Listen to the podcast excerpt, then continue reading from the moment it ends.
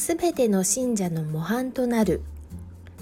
テサロニケ人への手紙第1 1章6節から7節よりあなた方も多くの苦難の中で精霊による喜びを持って御言葉を受け入れ私たちにそして主に習うものになりました。その結果あなた方はマケドニアとアカイアにいるすべての信者の模範になったのです。パウロが同じ第一テサロニケ人への手紙、え、1章8節にあるように私たちは何も言う必要がありませんとまで評価したテサロニケ教会の信者たちです。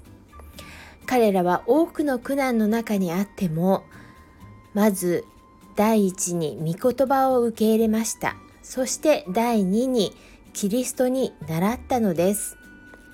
私たちもいつか表彰台にて神様に評価されたいですね。御言葉に聞き従い、キリストの似姿に変えられていきましょう。